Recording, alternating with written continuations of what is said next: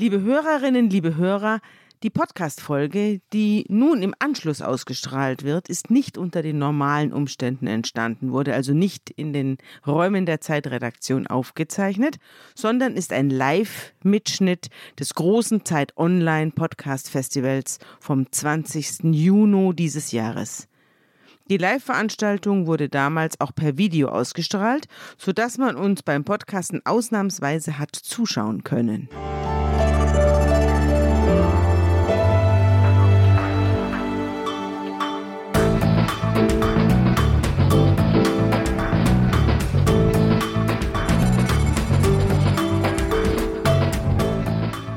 Liebe Zuhörerinnen, liebe Zuhörer, liebe Zuschauerinnen, liebe Zuschauer, herzlich willkommen zu einer ganz besonderen Folge von Zeitverbrechen.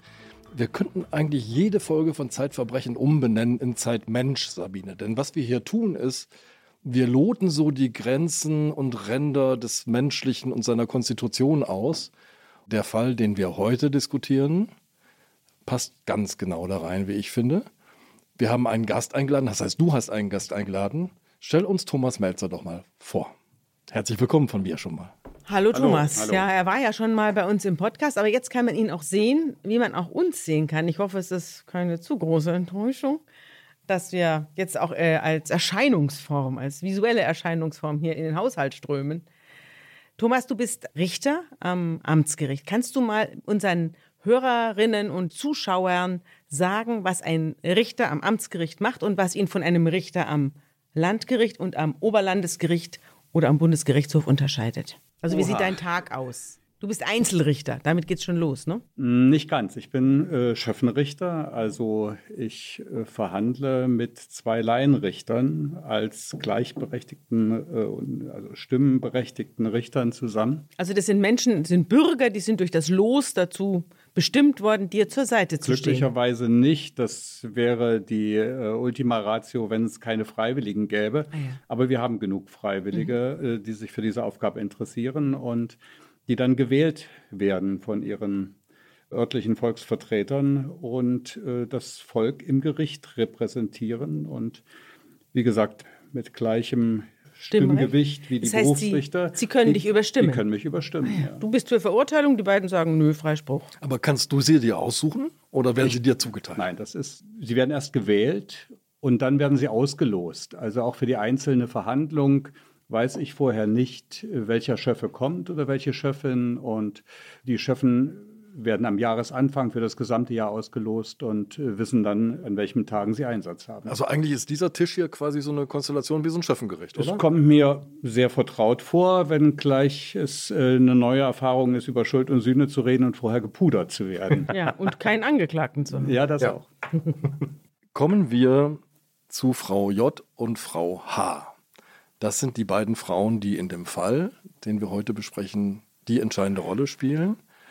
Am Ende ist eine Täterin und eine Opfer. Am Anfang haben wir es mit zwei eng verwandten Seelen zu tun, habe ich den Eindruck. Mhm. Willst du sie mal beide schildern? Wo fängt das an? Ich würde gern erstmal einen Vorschlag machen. Das ja. ist jetzt nicht abgesprochen. Ich finde, Frau J und Frau H, das schreibt sich schon schlecht und es spricht sich eigentlich, wenn man eine Geschichte erzählen will, katastrophal. Also das, mich stört das. Ich würde Ihnen gern Namen geben ja, und keine Allerweltsnamen wie Thomas oder Andreas oder Sabine, weil das, das löst ja dann gleich Assoziationen aus, sondern angreifen vielleicht an den Bibelpodcast biblische Namen weil die Geschichte hat durchaus auch etwas Biblisches, finde ich. Und ich würde gern die Täterin Ada nennen und das Opfer äh, Zilla. Frau Ada und Frau Ziller. Gut. So machen wir das. Von A bis Z. Frau Ada und Frau Ziller wohnen gemeinsam in einem Haus. Da fangen wir mal an. Mhm. Wo kommen die her? Was haben die für Biografien? Was hat die in diesem Haus quasi zusammengeführt, außer dem Zufall, dass sie beide einen Mietvertrag unterschrieben haben in dieser Adresse? Also Frau Ada wohnt da schon länger. Es ist ein, ein DDR-Neubauviertel, inzwischen saniert. Es sind vier oder fünf Geschosser. Es gab da in der DDR so eine Obergrenze, bis vier oder fünf Geschossen musste man keinen Fahrstuhl einbauen. Deswegen ist das ein sehr verbreiteter Typ gewesen. Es ist ein Viertel, in dem das Altersdurchschnitt der Bevölkerung sehr hoch ist und ich glaube auch überdurchschnittlich viele alleinstehende Frauen leben. Frau Ada lebt, wie gesagt, äh, dort schon länger. Die Wohnung unter ihrer Wohnung wird frei und da zieht Frau Ziller ein. Beide Frauen sind Mitte der 50er. Sie sind zu diesem Zeitpunkt arbeitslos, auch schon länger. Sie haben eine DDR-Erwerbsbiografie hinter sich, für die dann nach der Vereinigung nicht so richtig Platz war. Was heißt das? Erwerbsbiografie? Ja, Welche Berufe Frau, haben die? Frau Ada hat ein abgebrochenes Germanistikstudium und hat dann in einem großen Kombinatsbetrieb als Angestellte in der Verwaltung gearbeitet. Frau Ziller kommt aus einem kirchlichen Hintergrund, kommt aus einem Pfarrershaushalt und hat wohl auch für eine Kirchenzeitung gearbeitet, ist ausgebildete Buchhändlerin, aber auch arbeitslos. Und da kommen dann also zwei. Beide haben keine Familie. Das weiß man nicht. Sie spielt jedenfalls keine Rolle mhm. äh, in dem Fall und in seiner Erzählung. Mhm. Also beide haben keine Kinder und keine, also leben nicht in einer Gruppe, sondern sie leben es, beide allein und haben vielleicht mal eine gehabt, aber jetzt im Moment haben sie keine. Es spricht viel dafür. Es ist eigentlich ein, ein Fall der Einsamkeit und es spricht viel dafür, dass Familie, Freunde, Bekannte keine Rolle spielen mhm. im Leben der beiden. Mhm. Im ersten Moment ist das wie gesucht und gefunden. Ja, zwei schön geistig ausgebildete, die Germanistin, die abgebrochene Germanistin und die Buchhändlerin. Mhm. Also Frau Ziller zieht ein und bekommt Hilfe beim Einzug. Genau. Frau Ziller ist eher so der Typ, der keinen Nagel äh, in die Wand bekommt. Und Frau Ada ist es vermutlich gewöhnt, ihr Leben lang ihre Regale selber anzubringen und die die Bilder aufzuhängen. Und das trifft sich dann gut. Also Frau Ziller zieht ein und Frau Ada hilft. Das passt übrigens auch physiognomisch ganz gut, wenn wir uns diese beiden Frauen angucken. Das wird später noch eine Rolle spielen. Denn Frau Ziller ist klein und schmal und Frau Ada eher einen Kopf größer und ein bisschen kräftiger. Ja, es ist in jeder Hinsicht ein ungleiches Paar. Ich habe mir überlegt, an wen Frau Ziller mich erinnert vom Typus. Und ich bin auf die Schauspielerin Katharina Thalbach gekommen, die auch, ich glaube, irgendwie einen guten Meter 50 äh, mhm. nur groß Also winzig ist. klein. Ja, mhm. und äh, entsprechend auch so leicht, dass man befürchten muss, ein, ein Windhauch äh, weht 39 Kilo, hast du ja, irgendwo geschrieben, ne? das äh, viel mal. Aber also die Größenordnung ist es jedenfalls eher so auch ein, ein ätherischer Typ. Und äh, im Gegensatz dazu, Frau Ada ist ist robust, äh, ist eine auch physisch präsente Erscheinung. Und da scheint es also so, dass im ersten Moment, dass sich zwei Gegensätze gefunden haben. Diese Gegensätze trinken gerne gemeinsam Kaffee. Mhm. Man trifft sich, man redet miteinander, man ist im dauernden Gespräch, man besucht sich gegenseitig. Ja, das ganz unspektakulär ist da also eine, eine Frauenbekanntschaft entstanden. Und das geht über ein Jahr und nach einem Jahr ist Schluss. Aber niemand weiß so recht, warum. Wir haben versucht, das zu ergründen. Die beiden Frauen haben Erklärungen dafür, aber die Erklärungen markieren allenfalls Auslöser für das Ende dieser Frauenbekanntschaft. Frau Ada sagt, mir ist eines Tages die Waschmaschine ausgelaufen und hat sich dann durch die Decke in die Wohnung darunter ergossen. Das hat die Versicherung gleich reguliert, aber Frau Ziller hat völlig überreagiert und hat mir das vorgeworfen. Und da sieht sie den Schlusspunkt der Beziehung, während sie selber sagt, sie habe einen 1-Euro-Job in einem Archiv gehabt, der war auf ein Jahr befristet. Und als dieser Job ablief und nicht verlängert werden konnte, habe sie dafür gesorgt, dass Frau Ziller diesen Job antreten kann. Dafür hat, hat sie Dankbarkeit erwartet und stattdessen hat aber Frau Ziller diesen Job nach einem Tag gekündigt. Mhm. Und das hat sie nun also als Gipfel der Undankbarkeit empfunden.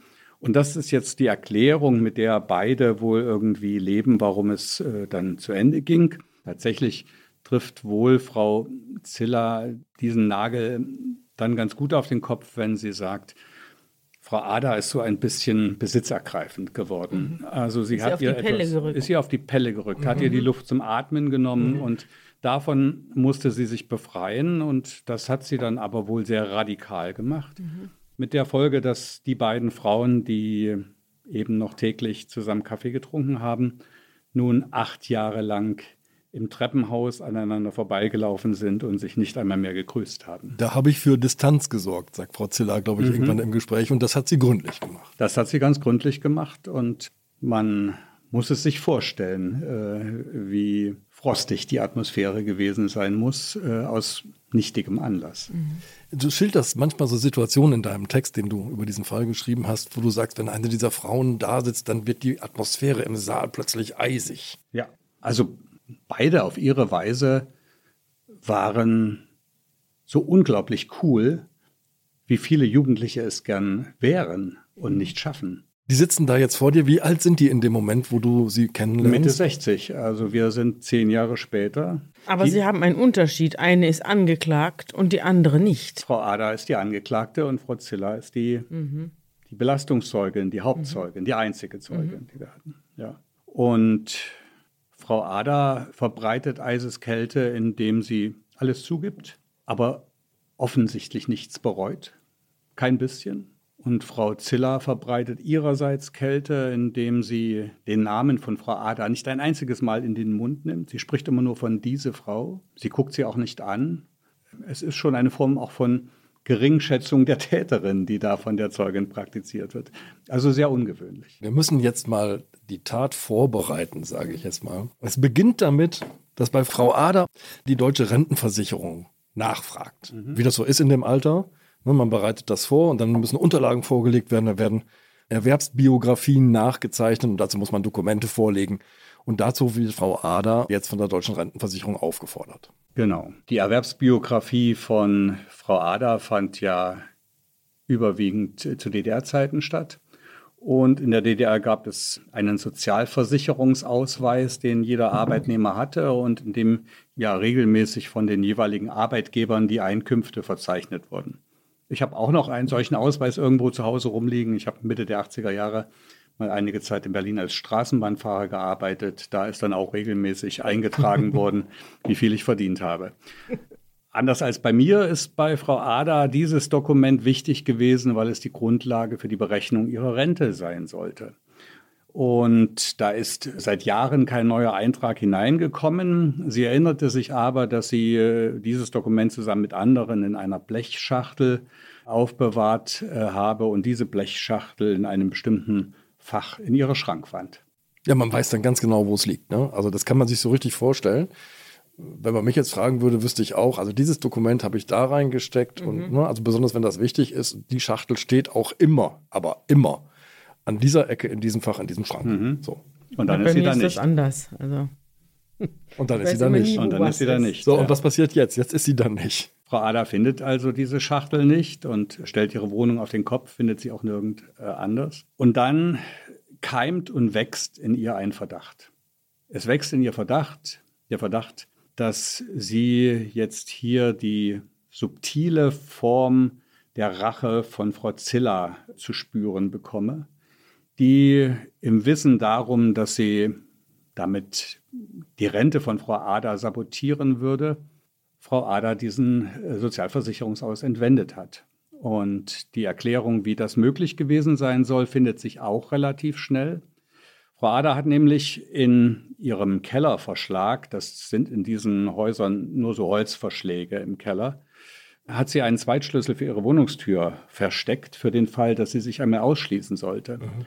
Und zu Zeiten, als die beiden Frauen noch miteinander Kaffee getrunken haben, hat sie Frau Ziller eingeweiht. Sodass also Frau Ziller auf diesem Weg Zugang zur Wohnung von Frau Eider hätte haben können. Ja, also wenn du mal rein musst, hier zum Blumengießen, ja. da ist der Schlüssel, ja. ne, wie das so ist. Dann Sie bleibt hat das er dann offenbar auch hinterher auch nicht geändert, dieses Versteck. Nein. Nachdem die Eiseskälte eingezogen war, die Großlose. Ja.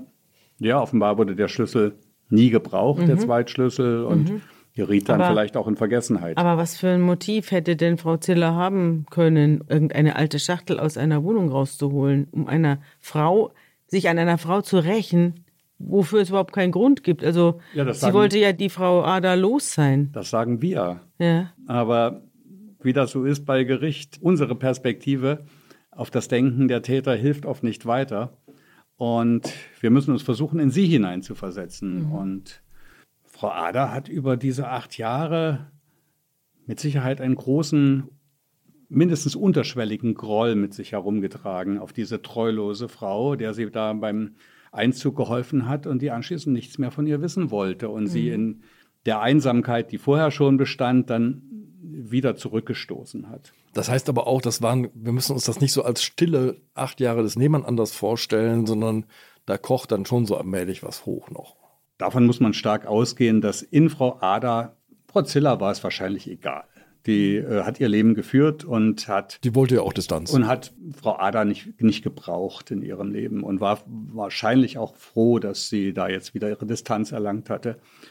Ja, spricht sehr viel dafür, dass äh, Frau Ada sehr einsam lebte und eine der wenigen Chancen ihrer alten Tage, diese Einsamkeit noch einmal zu durchbrechen, war der Einzug von Frau Ziller. Und das hat sich als eine Illusion erwiesen und damit ist Frau Ada wahrscheinlich nie ganz fertig geworden mit diesem Kram, mit dieser großen Enttäuschung. Ja. Ja. Jetzt steht der 63. Geburtstag vor der Tür von Frau Ada und sie macht sich quasi selbst ein Geschenk und um dieses Geschenk vorzubereiten, geht sie in einen Baumarkt. Mhm. Du kennst die Einkaufsliste. Mhm. Ja, also Frau Ada überlegt inzwischen schon seit Wochen und Monaten, wie kommt sie wieder an ihren Sozialversicherungsausweis. Und darüber hinaus weil sie inzwischen ja schon fast wahnhaft davon überzeugt ist, dass dieser Sozialversicherungsausweis in der Wohnung von Frau Ziller sein muss und Frau Ziller ihn entwendet haben muss, sind sie auch über Rache. Wie kann sie äh, also das vergelten? Und da gehen ihr verschiedene Methoden und verschiedene Pläne durch den Kopf. Sie verrät uns die Alternativmethoden zum Schluss nicht. Sie sagt aber, sie sei selber froh gewesen, dass sie diesen einen Plan realisiert habe und nicht die anderen. Na, wenn man sich den einen Plan aber anschaut, dann wird es einem übel, wenn man sich immer an die anderen denkt. Ja, nun ja, aber ich weiß nicht, wie es euch geht, aber wenn man tief in sich das Bedürfnis verspürt, irgendetwas zu rächen und sich in Fantasien hineinsteigert, dann ist das schon so, dass die, man erlebt es ja auch bei Kindern dann oft, dass ja. die einfach kein Maß haben. Wir haben es auch in dem Podcast, wir haben es auch in dem Podcast immer wieder mit solchen Fällen zu tun, ja, wo das, sich jemand äh, in ein, wenn andere nicht nachvollziehbare Welten ver Also ich halte diese Fantasien für, ja, normal, mhm. ja, die sagen auch noch nichts über den Menschen aus, der so, mhm. der so denkt. Und also träumt. jemand, der Mordfantasien hat, muss sich erstmal keine Sorgen machen, meinst du? Nö, hm. ähm, es überhaupt gibt auch nicht. Untersuchungen darüber. Ja. Es gibt darüber Untersuchungen, dass 94 Prozent aller Männer und 89 Prozent aller Frauen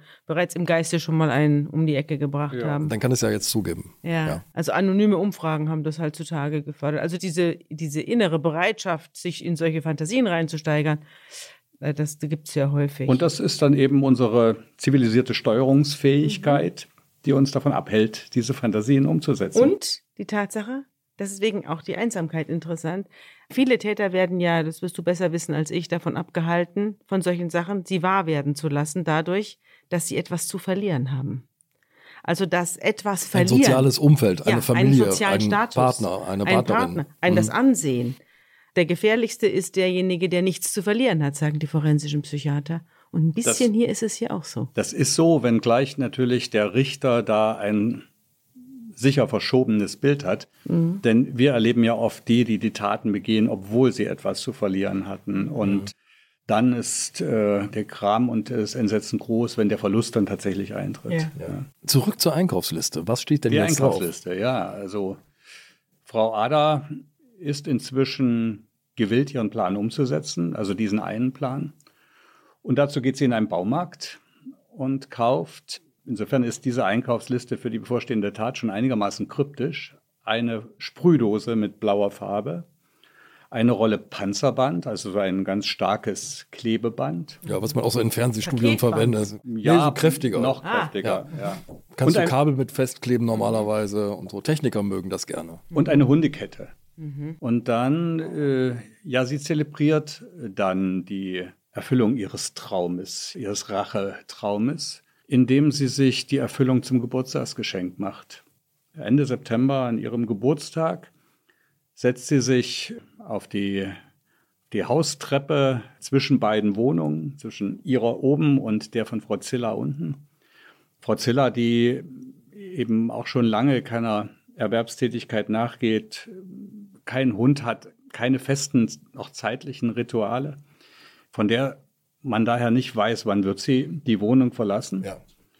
Aber Frau Ader hat ja auch alle Zeit der Welt und setzt sich auf die Treppe und wartet auf Frau Ziller. Sie lauert ihr auf. Sie lauert ihr auf und das ist, wenn man so will, schon auch einmal eine lange Zeit gewesen, in der sie die Chance gehabt hätte, ihren Plan zu verwerfen und zurückzutreten.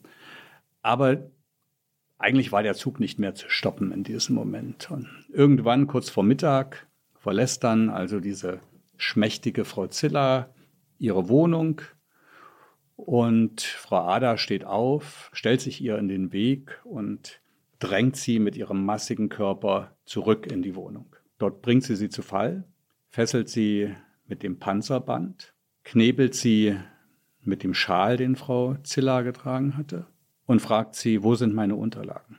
Und Frau Zilla, die in dieser Situation auch noch erstaunlich cool bleibt, sagt, ich wusste gar nicht, was sie meint. Und dann lässt also Frau Ada Frau Ziller so liegen und durchsucht die Wohnung von Frau Ziller. Das Ganze hat wohl zwei Stunden in Anspruch genommen. Also sie wühlt sich quasi sie durch jede Schublade sich, ja. und guckt unter die Matratze oder was auch immer man ja. unternimmt, um eine Wohnung zu durchsuchen. Ja. Und währenddessen liegt die Eigentümerin der Wohnung oder die Mieterin der Wohnung daneben. Genau. Und irgendwann zwischendurch, die Suche ist erfolglos geblieben, sie bleibt bis zum Schluss erfolglos, geht Frau Ada dann nochmal zu der liegenden Frau Ziller, nimmt ihr den Knebel aus dem Mund und fragt sie dann nochmal, wo sind meine Unterlagen? Und die coole Frau Ziller sagt, ich werde dich Missstück bei Gericht anzeigen. Also sie lässt es drauf ankommen. Ja. Ist das nicht sehr, sehr gefährlich? In so einer Situation jemanden das dann das böse Ende seiner auch, Tat vor Augen kann, zu führen? Das kann auch anders ausgehen, weil man ja überhaupt nicht weiß, ein Täter oder eine Täterin, die diesen ersten Schritt geht und die also so eine wilde Entschlossenheit zu erkennen gibt, wo sind eigentlich ihre Grenzen? Mhm. Also die, die Coolheit von Frau Ziller ist durchaus kein, kein Role Model für solche Situationen. Mhm. Also einlenken ist da sicherlich die vernünftigere, wobei, sein. Wobei wenn, Frau, wenn es stimmt, was Frau Ziller sagt, das ist ja sozusagen die Arbeitshypothese. Ob es wirklich so ist, dass Frau Ziller nicht in der Wohnung von Frau Ada war, das wissen wir ja auch nicht. Mhm. Wenn es also stimmt, dass sie mit diesem Sozialversicherungsausweis nichts zu tun hatte, was hätte sie sagen sollen, ja, um Frau, Frau Ada irgendwie zu bremsen? Es ist ja jetzt auch tatsächlich so, die, die Situation eskaliert ja jetzt noch einmal. Also mhm. das ist eine Provokation offenbar und darauf reagiert Frau Ada mit einer Tat, die ich einer älteren Dame im Umgang mit einer älteren Dame so nie zugetraut hätte. Ja, man kann es auch, das ist vielleicht zugestanden vorab, eine zynische Betrachtung, aber man kann dem auch etwas Positives abgewinnen. Man kann mit Erstaunen feststellen, so viel Leidenschaft hätte man einer 65-jährigen Rentnerin nicht zugetraut. Ja, das ist lodernde Leidenschaft, die da zum Ausdruck kommt. Sie dreht nämlich jetzt, nachdem ihre Suche erfolglos geblieben ist, die auf dem Boden liegende Frau Ziller in die Bauchlage, zieht ihr die Hosen runter, nimmt die runde Kette und sagt, und jetzt kommt deine Bestrafung, du Miststück. Und ja, äh, schlägt mit der Hundekette auf den entblößten Po von Frau Ziller ein. Und dann nimmt sie die Farbsprühdose und sprüht auf nahezu alle Möbel der Wohnung in blauen Blockbuchstaben das Wort Dieb. Also wir haben die Fotos dann in der Akte gesehen. Ja. Das ist schon alles ja, voll, alles voll geschmiert. Ja, alles mit blauer Farbe. Ich würde jetzt nicht sagen, dass das eine Graffiti-Anmutung hat, aber diese schon etwas, nun ja, wie eine mit 60erin eben eingerichtet ist. Schon äh, aus der Sicht von jungen Leuten würde man etwas sagen, bieder, ja. Mhm. Und plötzlich ist da wie ein Graffiti überall, steht in blauen Worten mit herunterlaufenden Farbstreifen Dieb dran. Das hat schon etwas sehr Skurriles, sehr mhm. Surreales. Mhm. Und dann geht Frau Ada zu Frau Ziller und sagt ihr, beim nächsten Mal kommst du nicht so klimpflich davon, beim nächsten Mal schlage ich dir die Schnauze oder die Fresse ein. Das ist im Übrigen das Einzige, was Frau Ada dann vor Gericht bestritten hat, gesagt zu haben. Das mhm. heißt, aber mit der interessanten Erklärung, so etwas seien nicht ihre Worte. Die also diese Wortwahl ja. sei für sie untypisch und mhm. schon deshalb könne sie es nicht gesagt ja. haben. Darauf kam es dann aber natürlich irgendwie nicht an. Dann zerschneidet sie an den Händen von Frau Ziller das Panzerband und verlässt die Wohnung. Und sie hat später eine irre Erklärung, warum sie nicht da geblieben ist. Ja, ich sag ja, also die, äh, die Coolheit dieser beiden Frauen ist wirklich umwerfend. Äh, das scheinbar völlige Fehlen von Emotionen, diese durchgehende Rationalität. Ich habe dann also Frau Ada gefragt, wo sind Sie denn eigentlich hingegangen? Ja. Und mit der Antwort habe ich nicht gerechnet. Sie hat gesagt, sie hat sich im Handgemenge mit Frau Ziller, wobei es eigentlich kein Handgemenge gab, sondern naja, sie hat da halt hantiert, habe sie sich einen Zahn abgeschlagen. Und da sie gehört habe, dass die zahnärztliche Versorgung in der Justizvollzugsanstalt nicht so besonders sei, habe sie gedacht, dann gehe sie doch mal schnell lieber noch zu ihrem Hauszahnarzt und lasse sich den Zahn noch richten, bevor mhm. sie dann in der JVA einziehen muss. Also sie hat ja zu keiner Zeit versucht, erstens etwas zu verschleiern, zweitens das Opfer irgendwie an einem Rufen der Polizei zu hindern. Sie hat ja noch losgeschnitten. Sie wollte ja ein Fanal. Sie wollte ja, dass es alle erfahren. Und sie ja. kehrt zum Tatort zurück. Ja, ja, sie kehrt zum Tatort zurück. Ja, und, und sie hat die Tat begangen, sehenden Auges, eben auch im, im Kalkül darum, was es für sie bedeutet, welchen ja, Preis sie zu zahlen hat. Und aber das war es ihr wert. Das war es ihr wert, ja. Und äh, das zeigt natürlich uns als Richtern auch mal wieder die Grenzen auf, von Strafandrohung. Ja, ja, die ja eigentlich pädagogisch ja. wirken soll. Und das ist ja, das ist etwas, was ja so in der in der Bevölkerung grob überschätzt wird, die verhaltensregulierende Wirkung von Strafandrohung. Mhm. Und hier sehen wir es zugegebenerweise natürlich in besonders krasser Form, dass eine ältere Frau darauf pfeift, ins Gefängnis ja. zu müssen. Das, das interessiert sie nicht. Sie glaubt jetzt besser schlafen zu können, nachdem sie ihren ihren Racheplan umgesetzt hat. Und die Aussicht auf das Gefängnis äh, betrübt sie nicht. Interessant finde ich auch, dass die beiden Frauen zwar völlig cool wirken und äh, emotionslos, aber dass beide, ja dann später auch Frau Ziller, extrem angefasst sind. Also die sind ja innerlich, toben ja da Orkane in beiden Frauen. Und nach außen hin so wie so ein Atomkraftwerk, die nach außen, also so eine Betonmauer und oben raucht es nur so raus. So stelle ich mir das vor. Ja, diese Coolheit ist natürlich auch eine demonstrative der anderen ja. Frau jeweils ja. gegenüber, um keine Schwäche äh, zu zeigen oder zuzugeben. Ja, das ist, das ist durchaus ein Machtgerangel, was ja. da auch äh, stattfindet. Das schützt nicht die psychische Substanz. Und abgesehen von den Prellungen und Abschürfungen, die Frau Ziller äh, erlitten hat durch das Gefesseltwerden, durch das Umgeworfenwerden, durch die Schläge. Viel schwerwiegender sind die psychischen Verletzungen, die sie erlitten hat. Diagnostiziert wird bei ihr eine posttraumatische Belastungsstörung. Sie hat Albträume in der Nacht und Verfolgungsängste am Tag. Wohnt sie jetzt da weiter mit der Täterin oder ist die Täterin, wird die festgenommen oder wie, wie sieht denn der Tag danach aus? Also Frau Ader kehrt vom Zahnarzt in ihre Wohnung zurück. Die Polizei ist inzwischen da. Die Polizei führt die Erstbefragung durch, erkennt aber sehr rational, dass hier keine Haftgründe vorliegen, also keine Gründe für Untersuchungshaft. Musst du vielleicht schnell sagen, was die Haftgründe sind? Ja, das wäre Fluchtgefahr oder, genau, Verdunklungsgefahr, oder Verdunklungsgefahr, Wiederholungsgefahr. Mhm. Äh, all das ist nicht gegeben. Mhm. Und dann zieht die Polizei wieder ab und äh, lässt eine sich wundernde Frau Ada zurück, mhm. die sich also nicht gleich so im, im, ja, nicht, mhm. sich nicht gleich im Gefängnis mhm. wiederfindet. Mhm. Und Frau Ziller verlässt erstmal das Haus. Frau Ziller wird äh, untersucht, ärztlich untersucht und äh, sagt dann aber auch gleich, ich äh, kann jetzt erstmal nicht alleine sein und kommt dann bei Verwandten unter, wo sie die nächsten sieben Wochen verbringen wird. Sie hat aber jederzeit den festen Wunsch, in ihre Wohnung zurückzukehren. Aber nicht unter einem Dach mit dieser Frau? Nicht unter einem Dach mit Frau Ada. Und äh, da spielt dann auch der Vermieter, ein, eine kommunale Wohnungsgesellschaft, die spielen dann da relativ schnell mit und kündigen Frau Ada das Mietverhältnis.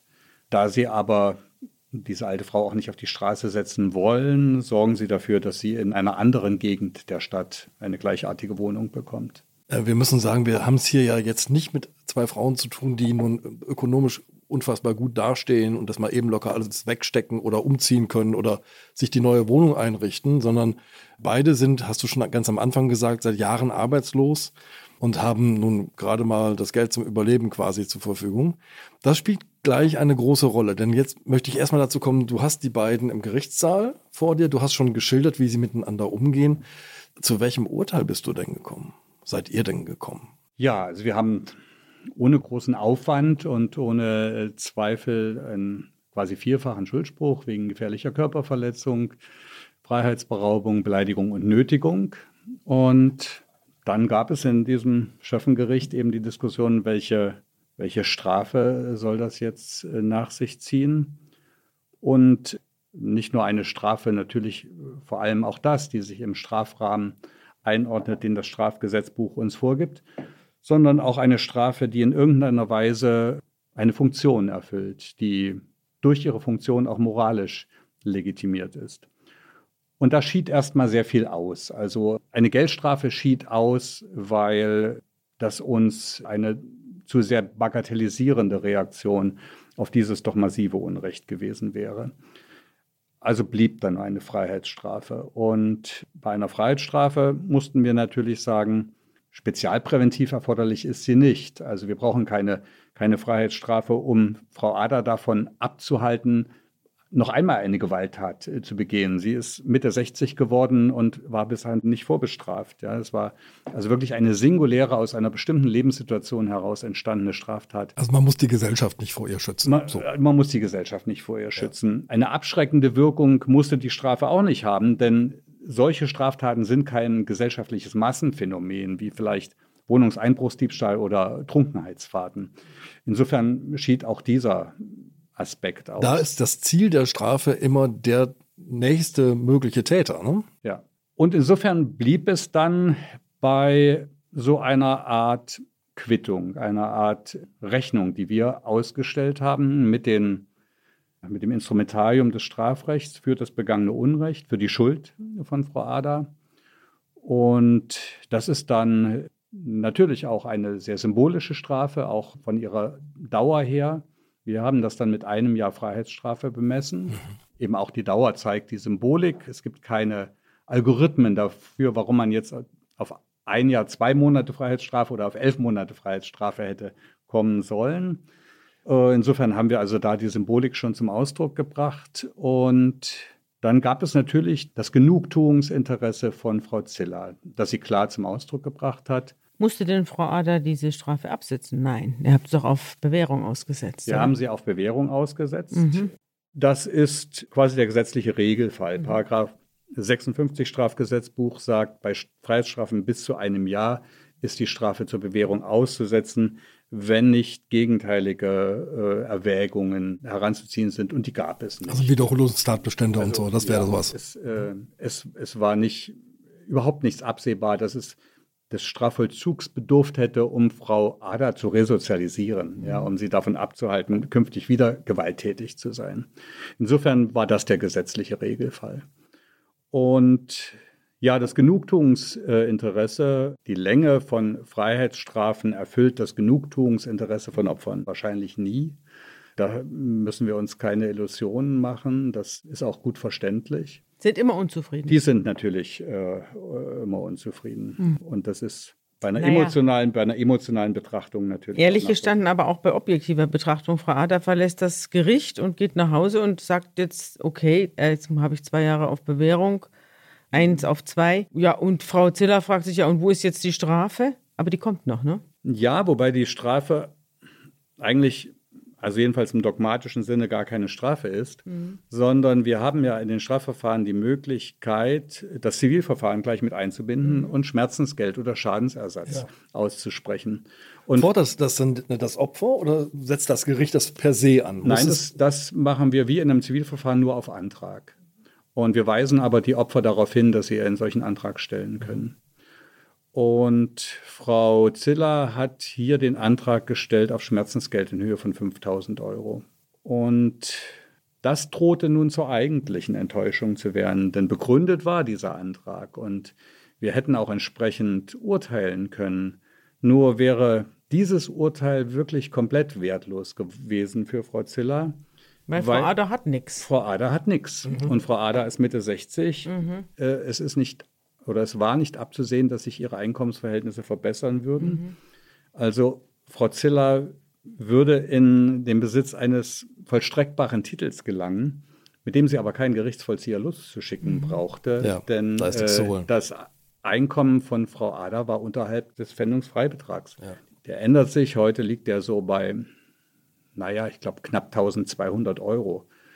Also ihr war eigentlich mit dem Recht nicht beizukommen. Ihr war damit ja, das ist. Naja, ihr, ihr, habt ja schon so eine kleine kaukasische Kreidestrichrechnung gemacht, quasi. Ihr habt nämlich eine Lösung gefunden. Wir haben eine Lösung gefunden, genau. Und da sind wir dann wieder aber ins Strafrecht zurückgekehrt. Wenn wir eine Strafe zur Bewährung aussetzen, ist es sehr häufig so, dass wir das mit Auflagen verbinden. Ja. Und die wichtigste und uns auch liebste Auflage ist die der Schadenswiedergutmachung in irgendeiner Form. Und wir haben hier so ganz pauschal geguckt, wie sind die Einkommensverhältnisse von Frau Ader und haben sie beauflagt, monatlich 50 Euro Schmerzensgeld an Frau Ziller zu zahlen. Das würde zwar selbst über die Dauer der Bewährungszeit nicht den von ihr geforderten Betrag von 5000 Euro erreichen, aber es hat natürlich auch, wenn es, wenn es monatlich eingeht, monatlich immer wieder auch so eine genugtuende, eine genugtuende ja. Funktion. Ja. Mhm. Und uns war schon klar, dass das, ja, also das Einkommen von Frau Ader lag weit unterhalb der Pfändungsfreigrenze. Das ist also schon, wir haben uns da schon also in der, in der finanziellen Substanz von Frau Ader äh, bewegt, also sprich in dem, was nötig ist, um ihr Einkommen zu fristen, im Bereich des Einkommen, äh, Einkommensminimums. Und, Und hat sie denn gezahlt? Sie ist ein oder zwei Tage nach dem Urteil das übrigens rechtskräftig geworden ist. Also mit dem Urteil an sich waren alle Beteiligten einverstanden.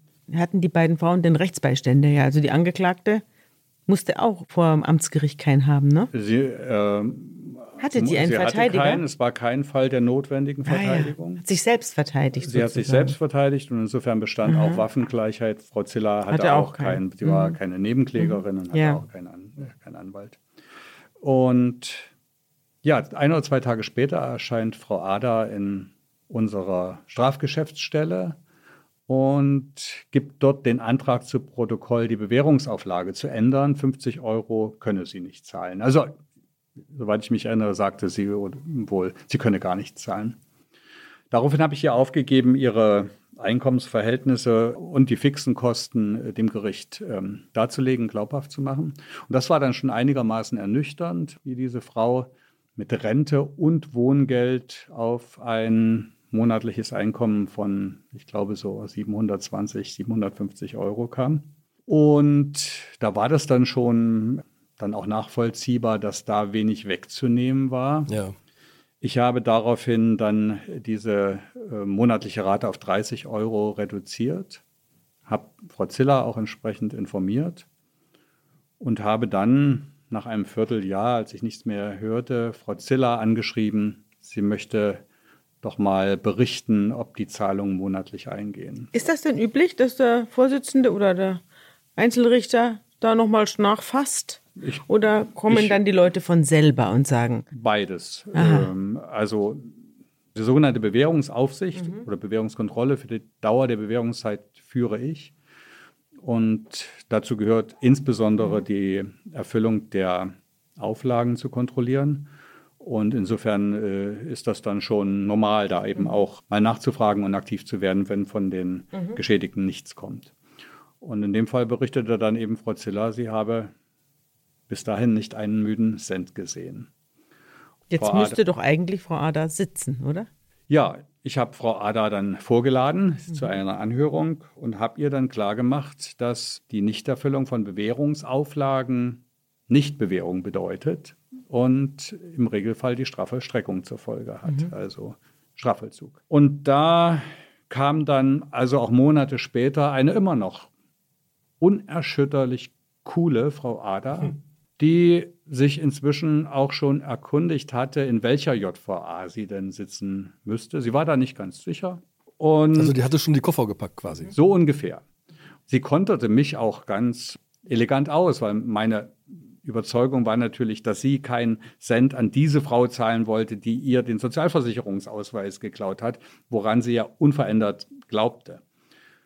Und dann habe ich so angedeutet oder habe gesagt, was wäre denn, wenn wir den Auflagenempfänger ändern, wenn statt Frau Ziller die Kinderkrebshilfe das Geld bekäme? Und dachte, damit bekomme ich sie, weil mhm. dann würde sie sagen, okay, also wenn ich mich damit vom Gefängnis freikaufen kann, darauf lasse ich mich ein. Aber sie sagte, nee, auch dafür habe ich kein Geld. Werbung Liebe Hörerinnen und Hörer, Sie möchten das Magazin zum Podcast einmal unverbindlich testen? Dann lassen Sie sich Ihre persönliche Zeitverbrechen-Ausgabe gratis nach Hause liefern. Jetzt bestellen unter www.zeit.de slash Verbrechen-testen.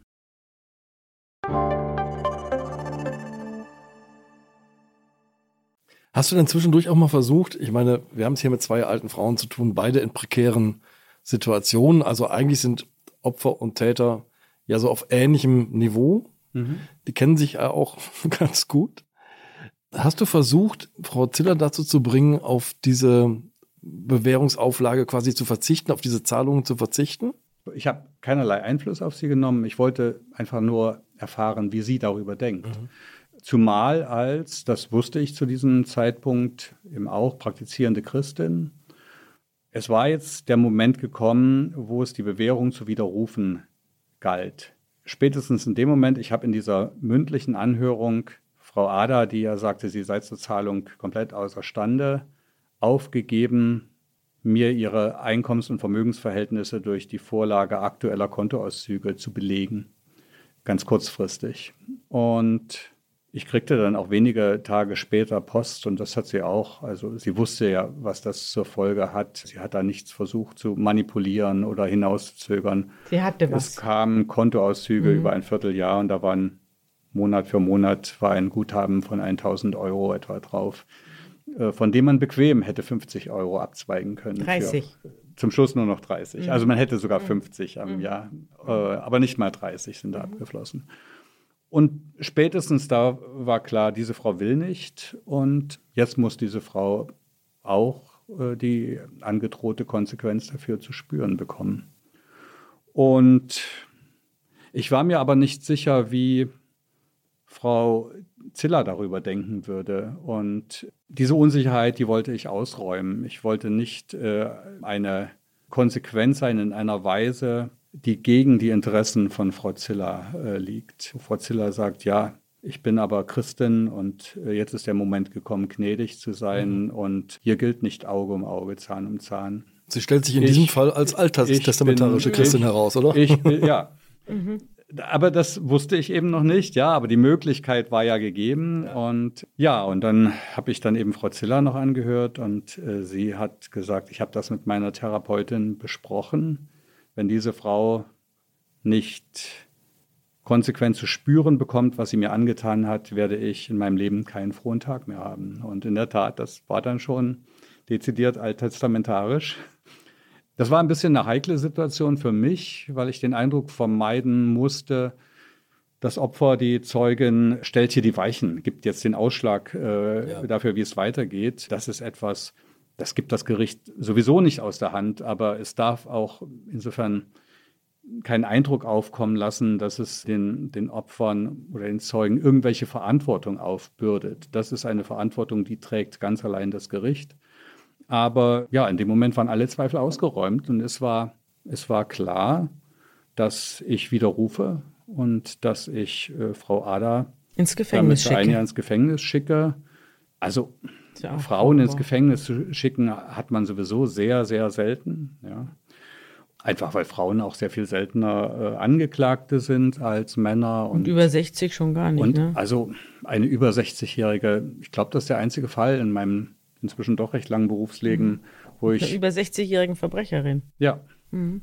Und man überprüft sich ja selber immer und äh, überlegt, was, äh, was lässt dich jetzt zögern und drohst du jetzt irgendwie da zu fürsorglich zu werden oder es ist schon so. Also wir sind da schon irgendwie geneigt, eben in einer, einer 60-jährigen Frau unsere Großmutter zu sehen. Mhm. Und wer will schon seine Großmutter äh, ins Gefängnis schicken? Also das, das war schon eine Hemmschwelle, die da überschritten werden musste. Und Wir sind ja nun auch schon hier jetzt nicht mehr ganz jung.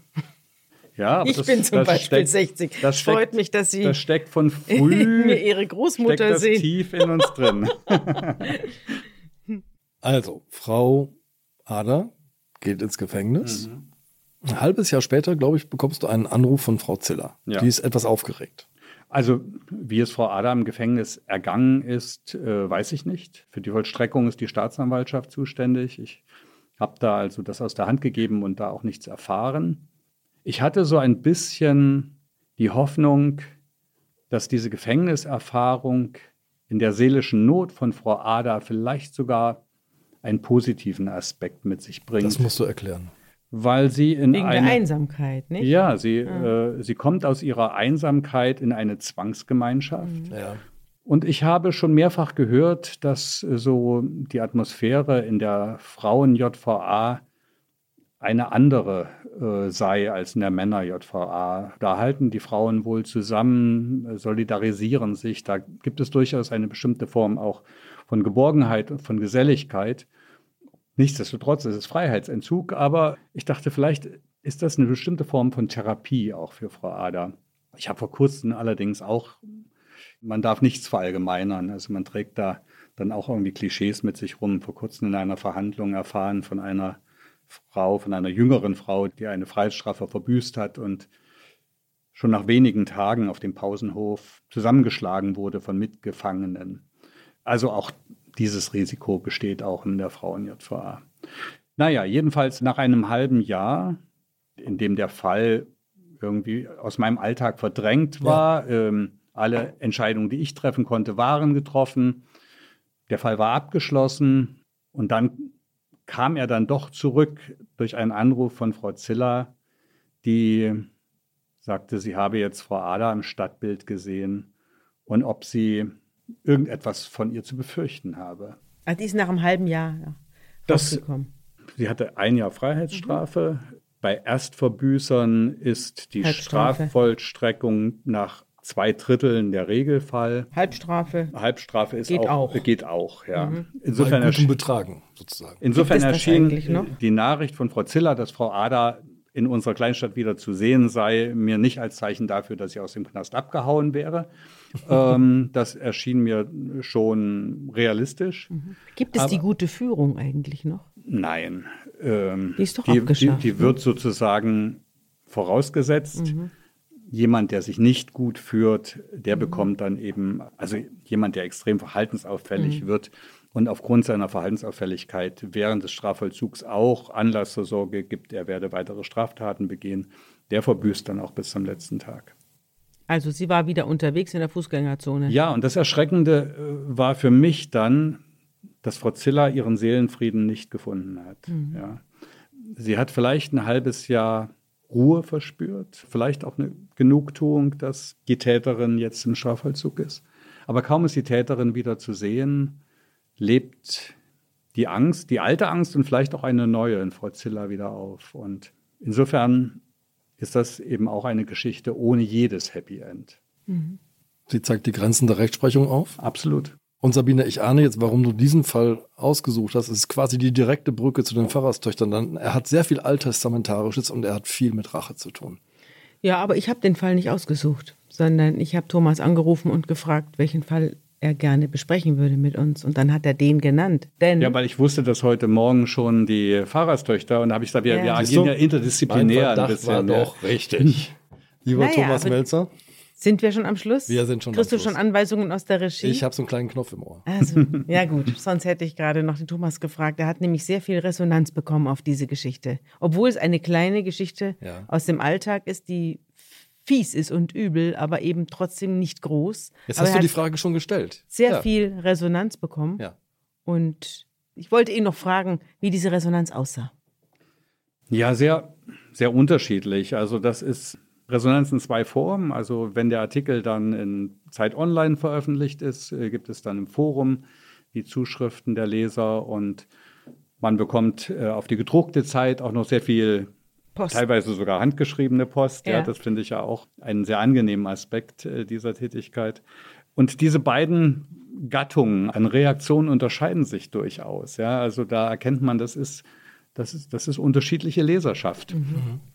Die Zeit Online-Leserschaft war erschreckend unerbittlich, also mhm. ähm, in einem gewissen Tenor und konnte die von mir im Text eben auch geschilderten Hemmungen mit einer älteren Frau konsequent umzugehen und den Schritt zu Ultima Ratio zu gehen, sie ins Gefängnis zu schicken. Also diese, diese Hemmungen, die ich da hatte, konnten sie nicht nachvollziehen und haben dann also gefordert, Gleiches Recht für alle heißt eben ja. auch gleiches Recht unabhängig von Alter und Geschlecht. Lieber Thomas, vielen, vielen Dank, dass du uns diesen Fall mitgebracht hast. Liebe Sabine, es ist immer wieder ein Vergnügen und liebe Zuschauerinnen und Zuschauer, vielen, vielen Dank, dass Sie uns begleitet haben durch diesen Fall.